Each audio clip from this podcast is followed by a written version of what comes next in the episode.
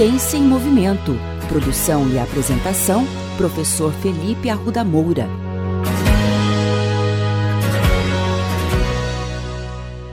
Caros ouvintes, tenho me preocupado muito em relação à quantidade crescente de informações desencontradas sobre questões associadas à possibilidade da prática de exercícios físicos pela população face à pandemia do coronavírus. Dessa forma, torna-se imprescindível nos apegarmos às fontes seguras de informações e com evidências científicas. Nesse aspecto, trago alguns esclarecimentos que foram baseados em dois documentos: no Informe da Sociedade Brasileira de Medicina do Exercício e do Esporte, publicado na última terça-feira, e na entrevista com o pesquisador Jeffrey Woods, da Universidade de Illinois, referência em pesquisas sobre exercícios e sistema imune, publicada há algumas semanas no Journal of Sport and Health Science. O primeiro ponto diz respeito à prática de exercícios e sistema imune.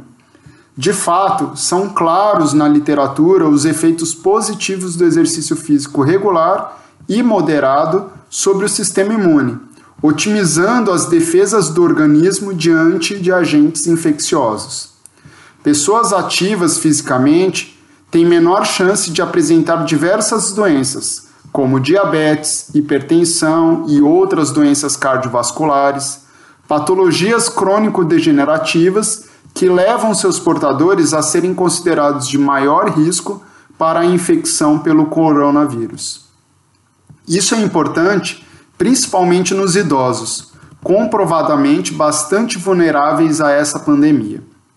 Portanto, Pessoas ativas, especialmente os idosos, devem ser incentivados a tentar manter seus exercícios físicos, mesmo que sejam necessárias algumas adaptações quanto a locais de prática ou contatos pessoais.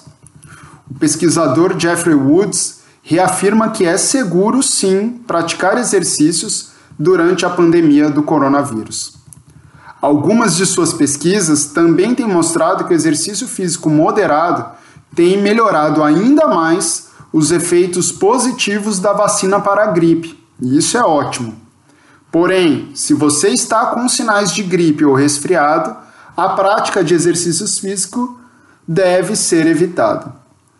Para quem já se recuperou completamente de uma gripe ou resfriado, o exercício físico moderado é extremamente benéfico.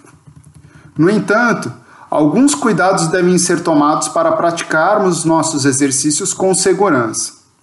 Para pessoas sedentárias, ou seja, que não praticam exercícios regularmente há muito tempo, deve-se evitar exercícios extenuantes e de longa duração, justamente para não debilitarem o sistema imune.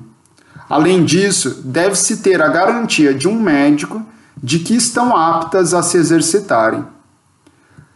Atenção especial deve ser dada sobre os locais de prática. Embora muitas academias tenham divulgado que estão esterilizando os equipamentos e materiais, a Organização Mundial da Saúde e Ministério da Saúde do Brasil recomenda evitar locais fechados.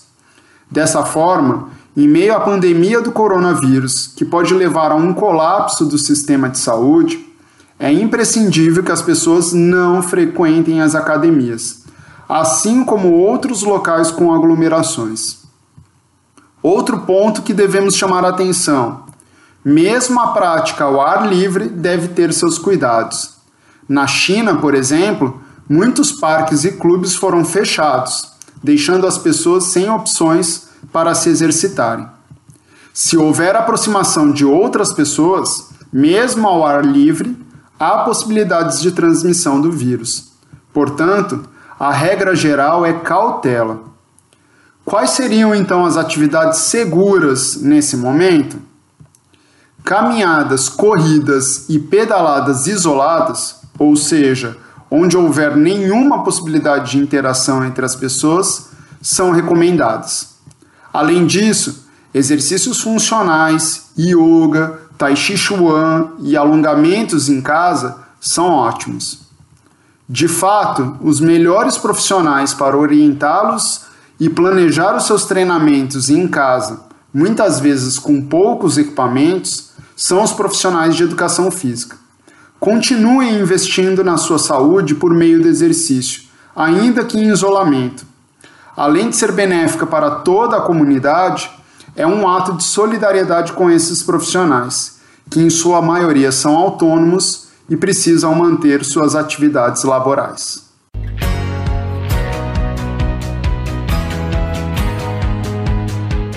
Ciência em Movimento. Produção e apresentação: Professor Felipe Arruda Moura. Contatos com essa coluna pelo e-mail ciênciaemmovimento.el@gmail.com.